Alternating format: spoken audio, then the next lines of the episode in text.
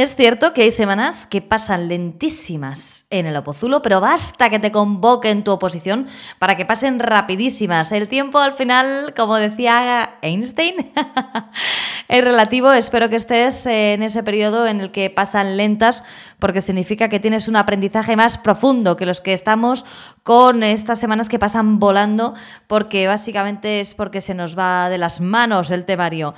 Muchísima suerte en primer lugar para todos los que vais esta misma semana. Me dirijo a los que vais para jueces y fiscales y que recordéis que el equipo de Opositates estará allí para acompañaros repartiendo bolis por si alguno se os ha olvidado, que espero que no, pero bueno, y que además eh, tendréis disponible nuestra plantilla de test en www.opositates.com barra plantillas.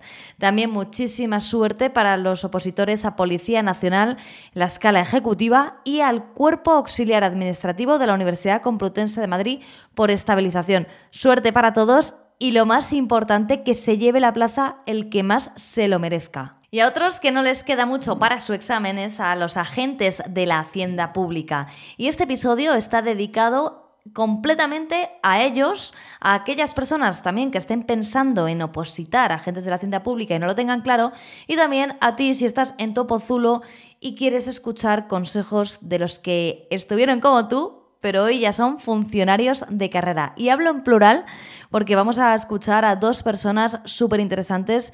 Nos van a hablar en primer lugar de, bueno, va a ser Isabel. Isabel Gómez nos va a contar cómo fue el examen, cómo es el ejercicio, cómo enfrentarse a este primer ejercicio de agente de la Hacienda Pública y después cómo enfrentarse al segundo. Y también nos va a dar alguna pincelada de en qué consiste el trabajo, pero va a ser el que pinte el lienzo, va a ser Cecilio, que es nuestro segundo invitado en este episodio, que nos va a contar qué pasa una vez que apruebas la oposición de agente, qué tienes que hacer o qué va a pasar y después todas las opciones que tienes una vez que apruebas esta oposición, todas las posibilidades laborales que puedes encontrar. Así que me parece un episodio súper interesante y además te tengo que contar que, bueno, como ya te había comentado, en Oposita Test tenemos un nuevo curso específico para agentes de Hacienda cuya duración es de 12 meses. Es un curso escolar, imagínate, pero claro, un poquito más amplio porque el curso escolar es de 9 meses y este es un poquito más amplio porque estamos hablando hablando de materia tributaria. ¿Que es asequible? Sí, pero que por otro lado, pues bueno, hay que tener un conocimiento y una destreza a la hora de manejar ciertos términos, como vas a escuchar a Isa y a Cecilio. ¿Y qué vas a encontrar en este curso? Bueno, por supuesto, test, esquemas, vídeos explicativos, como siempre que nosotros preparamos alguna oposición. Además, el temario, los 34 temas del programa, porque ¿qué sería de un curso para opositores sin temario que se ha ido entregando en las primeras semanas de febrero? Además, supuestos prácticos, pero de los de desarrollar. ¿Por qué? Porque por el momento no tenemos supuestos en formato test, que sería otra prueba que tendréis que superar los que vayáis a agentes de la Hacienda Pública en la próxima convocatoria. Es novedad todo esto, pero vamos, lo iremos incluyendo en las próximas fechas, así que no te preocupes porque con nosotros la preparación va a ser súper completa. Y luego también tenemos clases dos a la semana, en la que se irán mezclando aspectos generales con aspectos más complejos y específicos de tributario. Por ejemplo, esta misma semana hay una masterclass, una clase específica para vosotros que habla de la revisión de los actos en vía administrativa, Ley 39 de 2015, que recomiendo en general a cualquier opositor. El precio, ¿cuánto cuesta todo esto? Actualmente son 499 euros, por lo que puedes llevarte todo el curso de estos 12 meses con todos los recursos que te acabo de comentar. Así que si estás planteándote hacer esta oposición, pues ya sabes lo que tienes que hacer. O bueno, o te recomiendo que en primer lugar escuches a Isa y a Cecilio y luego ya tomes tu decisión. Y si todavía no estás muy muy convencido, pues que vayas a la prueba gratuita que tenemos, porque no hay nada mejor para un opositor que comprobar por sí mismo cómo va a ser el temario, cómo va a ser el curso que va a hacer para sacar su plaza y para ser funcionario de carrera. Y ya dejo de soñar para dar paso a los que ya soñaron y hoy son funcionarios de carrera. Bienvenido desde tu Opozulo a nuestro Opozulo de hoy.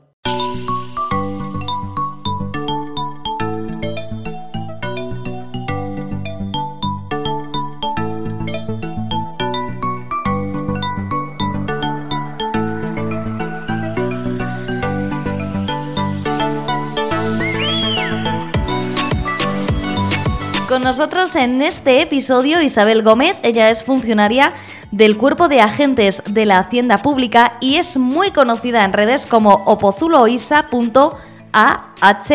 Hola, ¿cómo estás? Hola, buenas tardes. Estamos encantados de que nos acompañes y es que no queda mucho para que sean los, el primer ejercicio de esta oposición de para agente de la hacienda pública y queríamos que nos contases un poco lo primero cómo te enfrentaste tú a tu primer ejercicio y si fue a la primera cuando aprobaste. Pues ese ejercicio para mí era el más temible y el que peor mentalmente lo llevaba, la verdad. Es un, es un examen tipo test en el que, bueno, nos presentamos muchísima gente, el, el ratio de, de aprobados de este primer examen es bastante bajito en comparación con todos los que vamos y, bueno, para mí mentalmente era muy estresante. Era ya mi cuarta convocatoria, sí que es verdad que hacía poco había aprobado otra oposición y estaba trabajando cuando fue mi primer examen, pero bueno, los nervios me jugaron una mala pasada, la verdad. No me digas, ¿y eso? Bueno, yo tenía bastante ansiedad, sobre todo en la oposición hay veces que saca lo peor de ti en cuanto a tus inseguridades y yo la verdad es que el tipo test, vamos, fallaba, dudaba hasta de cómo se escribía mi DNI, mi nombre y cualquier cosa. Entonces, aunque cuando estaba en casa los test iba mejorando, pues cada vez aumentaba el número de aciertos y todo, luego llegaba el examen y, la verdad es que, bueno, aprobé y, contenta de ello, no quiero ni pensar con qué nota, la verdad, pero pero sí, sí, el, test, la verdad es que, bueno, todos los que están en nuestra oposición saben que, que vas bastante nervioso ese primer día. Y tú que ya lo has pasado y que, bueno, pues eh, eras consciente de que tenías ansiedad, ¿esos días previos tú sabías que estabas demasiado nerviosa? Sí, la verdad es que lo, lo sabía. Bueno, en esta última convocatoria, la verdad es que de, de mis cuatro convocatorias que he ido, esta última sí que fue la que iba un poquito más relajada, la verdad es que me había ayudado bastante. Unos meses antes había aprobado el examen de auxiliar de campaña de renta, el cual, pues, al igual que todos mis compañeros, nos presentamos un poco para ver cómo llevábamos el nivel, porque el temario era bastante parecido al de Gentes. Para mi sorpresa, aprobé y saqué plaza justamente en mi mismo pueblo. Entonces, claro, fui luego al examen un poco más tranquila porque me sirvió para enfrentarme un poco con el síndrome del impostor este que tenemos a veces de, de no valorar todo el recorrido que hemos hecho. Entonces, pues un poquito más relajada fui, la verdad. Claro, me he quedado con lo de que ya sacaste plaza en tu propio pueblo. Cuéntanos un poquito de eso. Sí, la verdad es que fue. Esta convocatoria nos pilló a todos un poco de, sorpresa porque no es una convocatoria que sale todos los años.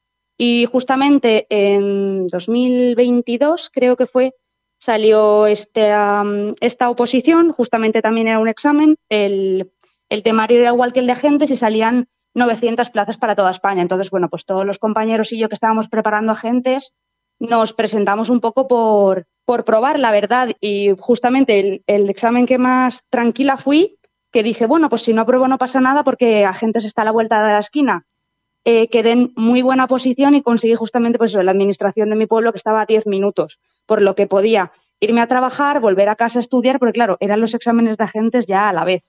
Esta última convocatoria lo, lo, compaginé trabajo y estudio. Fíjate, algo que comentamos muchas veces eh, cuando hablamos los opositores es si presentarnos a otras oposiciones o no. Yo siempre recomiendo que sí, pero básicamente por lo que tú has dicho, por lo de ir por una vez en tu vida tranquila a la oposición, porque como no es la tuya, ¿no? Si la sacas bien y si no, pues nada. Sí, la, verdad es que sí, que yo por eso lo, lo recomiendo. La primera vez que me presenté a agentes, y eso que iba pues un poco por probar, porque me había apuntado a la convocatoria, pero aún no tenía todo el examen, no, me había estudiado todo el temario y la verdad es que fui muy nerviosa porque era la oposición a la que yo quería aspirar y, fui un manojo de nervios. Fue una época todavía con mascarilla y todo y la verdad es que me entró muchísima angustia y fue presentarme a esta otra que el temario era muy similar y también era para Hacienda y fui la verdad es que la mar de tranquila y eso la verdad es que para mi siguiente convocatoria que fue la de agentes que es la que he aprobado eh, me vino muy bien, porque fui pues un poquito, supe controlar mejor los nervios. ¿Y qué recomendación podrías hacer para alguien que se vaya a ver en esa misma situación que tú?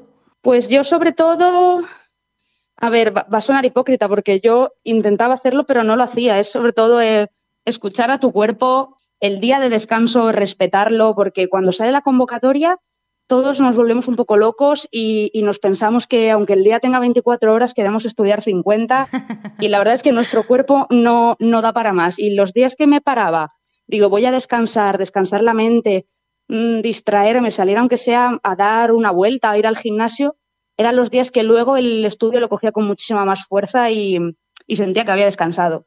O sea que la recomendación es que escuchar cada uno a su cuerpo. Ya, es que es lo que dices tú, no es que sea hipócrita, es que es muy difícil luego ponerlo en práctica.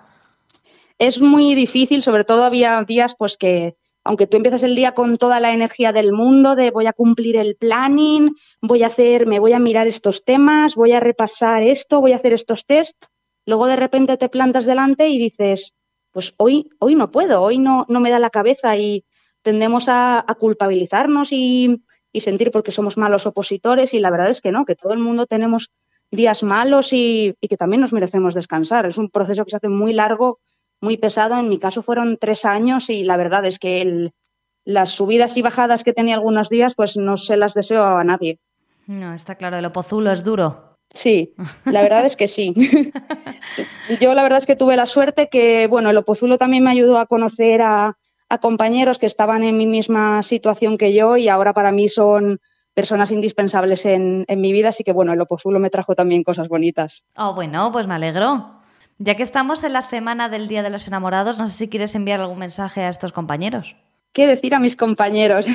La verdad es que ahora mismo tengo bastantes compañeras que están, que están en su Opozulo ahora mismo estudiando y yo la verdad es que les deseo todo lo bonito que les pueda pasar, sobre todo ir tranquilas al examen, porque cada día las veo que, trabajan muchísimo para conseguir la plaza y, la plaza llega. A veces pensamos que no, pero la plaza llega y, y aunque hay veces que las fechas señaladas se nos hacen muy duras, los puentes, los días como San Valentín, que nos vemos encerrados, pero puede ser el último día de San Valentín que estás encerrado. Y el año siguiente pues lo puedes pasar con tu pareja con tu familia, con tus amigos o, con quien quieras. Entonces, pues les deseo sobre todo muchísimo ánimo. Y nos hemos quedado hablando del primer ejercicio, pero claro, es que en esta oposición hay un segundo ejercicio. ¿Qué tal lo llevaste? Pues la verdad es que yo el segundo ejercicio lo llevaba mejor. Al haber estado varias convocatorias que me había quedado en el primero, yo le había creado un miedo al primero mm, totalmente, bueno, mm, algunos dirían irracional, yo diría que que había veces que podía conmigo y para el segundo, que era de escribir, yo soy más de, pues, de enrollarme al hablar, de enrollarme cuando hablo con un contribuyente y a la hora de escribir me pasaba lo mismo. Entonces yo era el que deseaba que llegara porque ahí sí que yo sentía que podía sacar mi potencial, por así decirlo, y poder plasmar lo que, lo que yo había estado estudiando. Entonces para este segundo sí que iba bastante más tranquila. Imagino, es que has dicho una cosa que te voy a sacar después, pero te quiero preguntar por el día que supiste que eras funcionaria. Uf, eh, es, que solo de pensarlo me echaría a llorar. Sí, ¿no? La verdad es que ese día, em, justamente nuestros exámenes terminaron, el segundo examen terminó en, a finales de mayo, que yo ahí estaba con la campaña de la renta trabajando, y pasó todo el verano y hasta el 1 de septiembre no publicaron las notas. Entonces yo, bueno, yo pasé todo el verano en un limbo de habré aprobado, no habré aprobado. Y recuerdo ese 1 de septiembre de 2023 que publicaron las notas y bueno, no sé cómo no dejé sordos a todos mis vecinos, a todo mi pueblo, porque empecé a gritar, empecé a llorar, mi novio estaba conmigo, también empezó él a gritar y vamos, es que en ese día me daba igual ser la número uno que ser la 700, es que me daba igual, yo había aprobado, era mi plaza, me la había ganado con todas las de la ley, me daba igual que me mandaran a Sebastopol, porque yo estaba, vamos, mm, la persona más feliz del mundo. ¿Y, a dónde te mandaron? Pues yo estoy en Lleida. ¿Cerca o lejos de donde residías antes? Eh, lejos, unos 400 kilómetros, la verdad, pero la verdad es que yo estoy muy contenta. Tuve la oportunidad de poder elegir, sabía que yo soy de, la, de Valencia, sabía que la comunidad valenciana las plazas eran más reducidas y no, no me iba a llegar plaza. Entonces estuve eh, mirando a ver dónde, pues un destino que pudiera venir con mi pareja, pudiéramos venir con nuestros gatos y sobre todo pues poder disfrutar, básicamente. Y, aquí la verdad es que, bueno, no sé si se oirá, pero tengo a mi gato de fondo maullando porque llevo ya un rato sin que me vea y está un poco enfadado.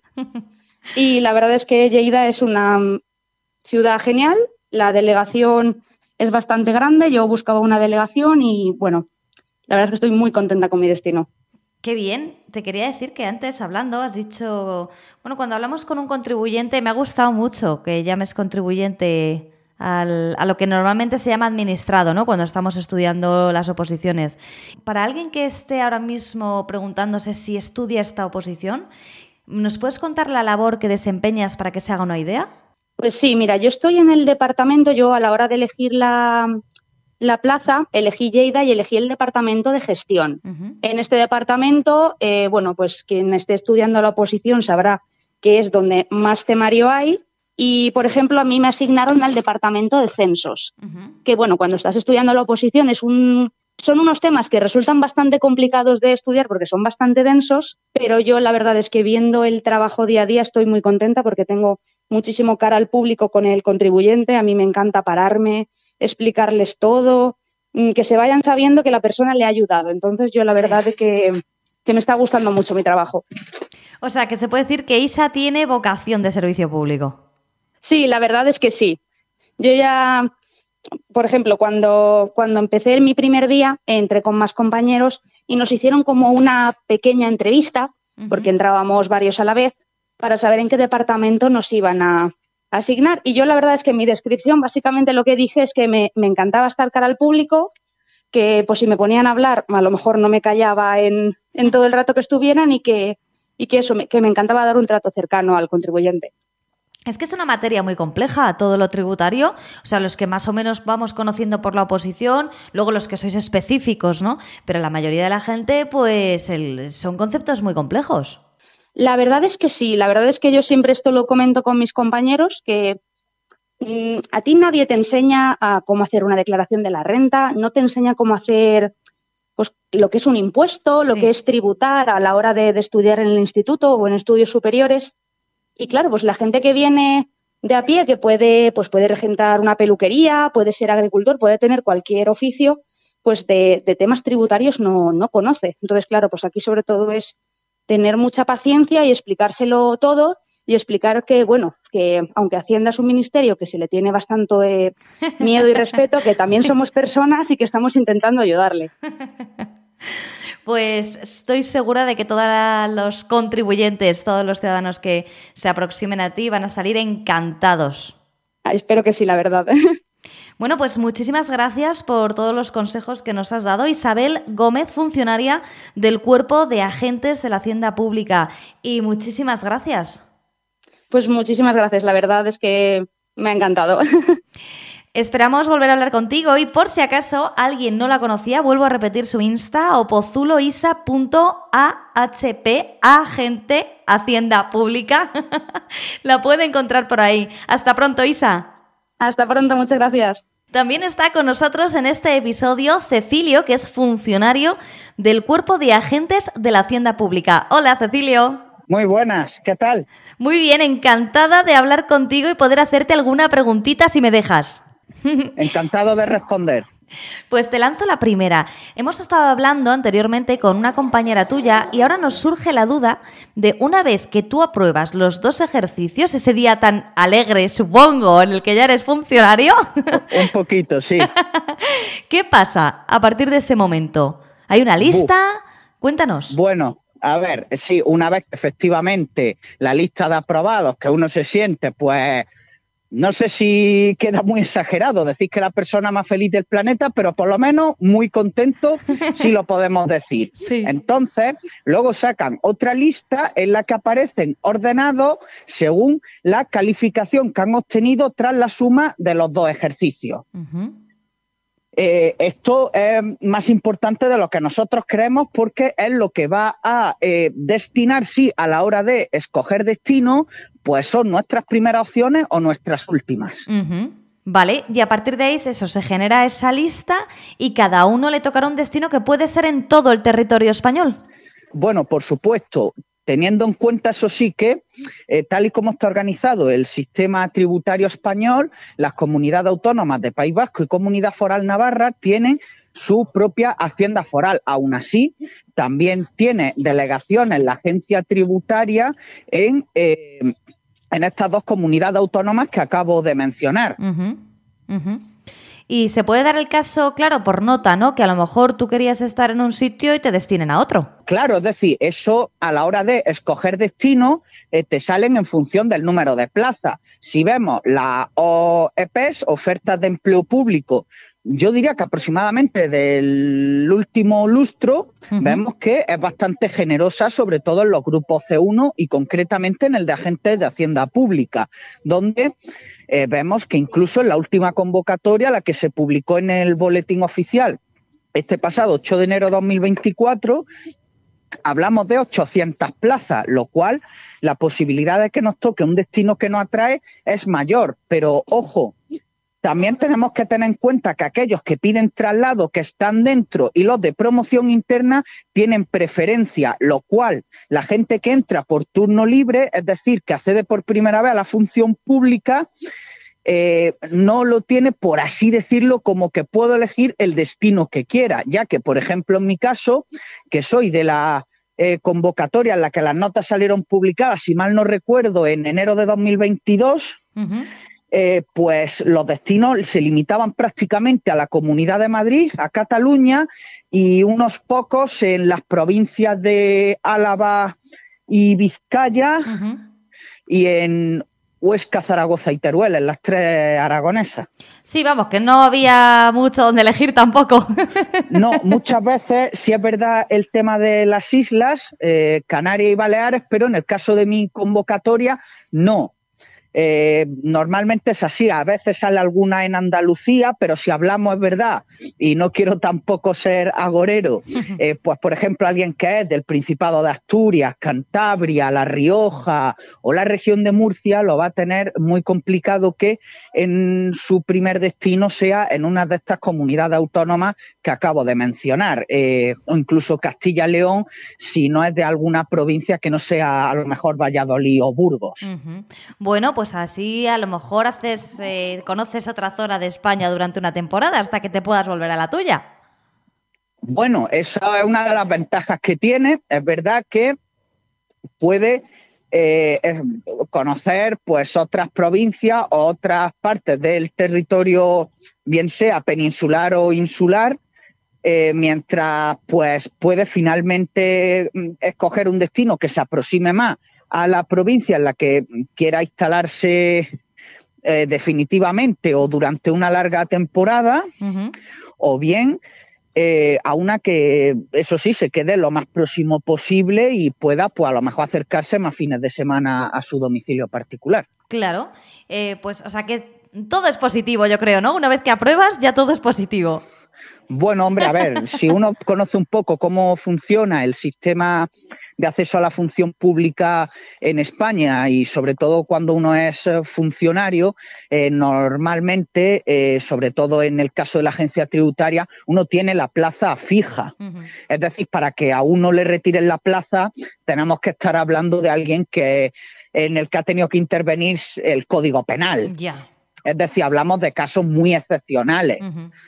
Es decir, que por, lo pronto y teniendo en cuenta la situación del mercado laboral español, la ventaja que tienes es esa, que la plaza eh, la tienes asegurada, salvo, como he dicho, que cometamos un ilícito penal que conlleve la inhabilitación para ejercer la condición de funcionario. Eso ya de por sí da muchísima tranquilidad, porque, por ejemplo, a la hora de querer eh, vivir como arrendatario en un piso porque me destinen fuera de mi provincia, como el caso que estábamos diciendo, pues el simple hecho de tú a un arrendador eh, enseñarle eh, tu nombramiento como funcionario en el boletín oficial del Estado en este caso, ya es eh, una ventaja donde lo más seguro es que acepte que sea su, su arrendatario. Claro. Porque sabe que vas a tener una nómina fija todos los meses y que es muy poco probable que haya un mes en el que no le pague o que seas una persona insolvente. O sea, que por los poner un ejemplo. Los funcionarios sois de fiar, se puede decir. A ver, sí, lógicamente sí, casos excepcionales de uno que viva, si se me permite la expresión, por encima de sus posibilidades, pero salvo esos casos aislados y muy raros, hablamos de una persona que recibe una nómina fija, hmm. en los meses de junio y diciembre su nómina extra, Incluso, pues en el caso de la agencia tributaria, hay una opción que es la campaña de renta, que se ejerce en los meses de mayo y junio, donde se ve reflejada en la nómina de los meses de junio y julio, recibe uno una nómina extra, lo cual estamos hablando ante una persona que al recibir todos los meses una nómina, hablar de insolvencia económica es bastante complicado. Pues creo que estás motivando muchísimo, Cecilio, a la gente no solo a que oposite en general, sino que a oposite concretamente al cuerpo de agentes de la Hacienda Pública. Así que ahora me gustaría preguntarte si nos podrías hablar un poco de una vez que apruebas, una vez que sale esa lista y te dan un destino, ¿qué podría ser el trabajo? ¿En qué, en qué podría desempeñarse una persona que ha sacado esta oposición? Eh, vale, bueno, eh, depende porque tenemos que tener en cuenta que si uno eh, echa una simple ojeada, por utilizar una expresión sencilla, a lo que es el organigrama de la agencia tributaria, vemos que realmente las funciones son muy variadas y que esta a su vez está, está dividida perdón, en delegaciones y administraciones. Luego, al margen, el tema de aduanas, lo cual todo depende muchas veces de en qué área estoy, si en gestión, inspección, recaudación o aduanas. Y por supuesto, si estoy hablando de una delegación o administración, sin dejar al margen, por ejemplo, la delegación central de grandes contribuyentes por ejemplo, eh, voy a poner mi caso personal, que es el de la administración de Alcobendas, dentro de la delegación de Madrid. Es un municipio que está en el área metropolitana de Madrid, en la zona norte. Eh, en este caso, yo estoy en el área de gestión, que es, que es la más amplia, porque está dividido, por así decirlo, en tres subsecciones. Por usar una expresión que no entiendan los oyentes. Sí. En este caso, una que es la de censos, firma digital y sanciones tributarias. Es decir, los censos hablamos de, por ejemplo, el censo de obligados tributarios, en el que toda persona que en este caso realiza el hecho imponible de una serie de tributos y está obligado al pago, está dado de alta en ese censo. Si eres un autónomo, un pequeño, gran empresario, está dado de alta en el censo de empresarios profesionales y retenedores. Por poner ejemplos, sin tampoco extendernos demasiado, entrar en profundidad en una materia muy árida. Entonces, eh, tienes que presentar una serie de modelos para darte de alta en una serie de epígrafes de una actividad económica o presentar unos modelos en relación a un impuesto. Entonces, en ese área, lo que te va a encargar es de revisar los modelos 036, de que venga el mostrador del público a preguntarte cosas o a que tú le tengas que rellenar relacionados con esta materia que estamos diciendo. Luego, el tema de firma digital, pues lo que es el certificado digital que emite la Fábrica Nacional de Moneda y Timbre, tanto para persona física como para personas jurídicas, es decir, las sociedades también tienen un certificado digital. O el área de certificados tributarios, pues un certificado que diga que todas mis obligaciones tributarias del último año las tengo presentadas, por poner un ejemplo. O eh, sanciones, pues lógicamente usted no ha ingresado, pues aparte de la liquidación que se le practique, en la que diga usted tiene que ingresar tanto, va a llevar una sanción por haber dejado de pagar o por presentar incorrectamente un modelo. Pues lógicamente ahí se tramitan muchas sanciones, muchos contribuyentes vienen a que le expliques por qué se le ha impuesto esa sanción. Es un poco esta subsección eh, a la que concretamente yo pertenezco. Luego hay otras, como la de renta, que aparte de tener mostrador mm, de público donde se le preguntan cuestiones relacionadas con el impuesto sobre la renta, pues también se practican comprobaciones sobre la renta. Y luego en el IVA o impuesto de matriculación, que es igual que la sección de renta, solo que en vez de renta aplicado al impuesto sobre el valor añadido. Luego es verdad que cada subsección, pues se puede organizar de una manera y hay gente, por ejemplo, por poner un ejemplo, renta dedicado a los solamente actividades económicas, otro a los que son temas de tributación familiar, alguna deducción en concreto, renta exenta, y luego eh, eso sería un poco lo que sería el área de gestión. Luego, el área de recaudación es todo lo que es aplazamientos, fraccionamientos, embargos y la de inspección pues básicamente lo que sería ya eh, realizar lo, que entendemos como el procedimiento inspector. Vale, vale. O sea el grosso modo. Hay muchísimas áreas en las que desempeñarse. Yo te voy a preguntar por la tuya, porque lo de, lo de que llegue la gente con su sanción tiene que ser duro, ¿no? eh, sí, es duro, ¿no? Porque, claro, hay que explicarle y me imagino que una sanción pequeña de estas que me imagino una providencia de apremio todavía, pues todavía, ¿no? Se puede gestionar, pero algo mayor. Bueno, eh, quizás normalmente en cuanto a esos temas, quizás el mostrador, si se me permite la expresión un poquito más duro, sería el de recaudación, porque es cuando la gente va con temas de deuda o pedir aplazamiento por una deuda cuya cuantía es demasiado onerosa para, el contribuyente. Claro, claro, ahí está ahí es más duro, ¿no? Porque la gente pues tiene su situación económica, vamos a decir. Sí. Mm, y salvo lo que, lo, que son citas con las sanciones en general, el mostrador de lo que es el área de censos, que es la mía, sanciones y FNMT, en cuanto a eso no es eh, no es excesivamente agobiante, sí en cuanto a que hay que atender a mucha gente y a una sección con mucho mostrador, pero no es el típico contribuyente en el que viene con eh, un cierto estado de ánimo nervioso y agitado porque tiene que hacer frente al pago de una gran cuantía. Sí, sí, claro que me imagino que se llegará distinto en función de la cuantía, en función del tiempo del que se disponga para pagar, si se necesita aplazamiento, ¿no? Correcto. Mm. Bueno, pues creo que nos ha quedado bastante claro. Lo primero, ¿qué pasa una vez que llega ese feliz día del aprobado en el cuerpo de agentes de la Hacienda Pública? Y luego las infinitas posibilidades que hay para trabajar. Por último, te pregunto si tienes algún consejo para los opositores a tu cuerpo. ¿Algún consejo? Bueno, yo creo que en plan dar consejos complicados, yo siempre digo que cada opositor es un mundo y lo que a un opositor le puede ir bien, a otro puede que no, porque al final yo siempre digo que cada persona es un mundo y no hay dos personas que sean idénticas. Entonces, el consejo quizás que se pueda dar es la constancia, eh, eso es muy importante, eh, sobre todo para no perder el ritmo y la capacidad de estudio.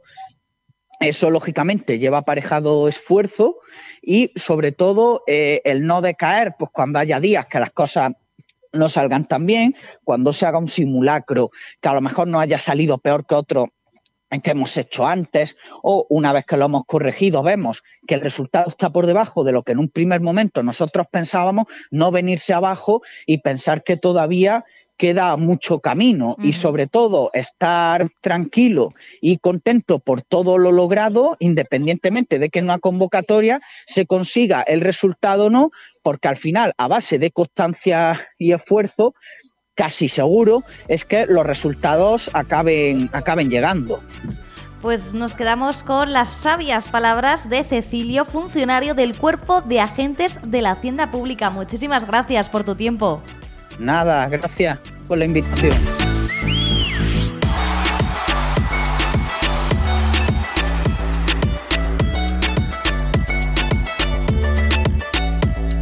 Pero cuánta información nos ha proporcionado Cecilio, cuántas cosas nos ha contado Isa. Espero que te haya resultado más que interesante que te haya permitido tener una visión completa de esta oposición, de qué hay que hacer para aprobar, pero sobre todo, qué vas a hacer una vez que tengas tu plaza de funcionario como agente de la Hacienda Pública. Te recuerdo que tienes nuestro curso a tu disposición, lo puedes encontrar en nuestra página web y a los que ya hayáis estudiado y os quede muy poquito para presentaros a esta oposición, mucho ánimo para enfrentaros a las últimas semanas. Hasta aquí llega este episodio dedicado a agentes de la Hacienda Pública. Nos escuchamos de Opozulo a Opozulo la próxima semana.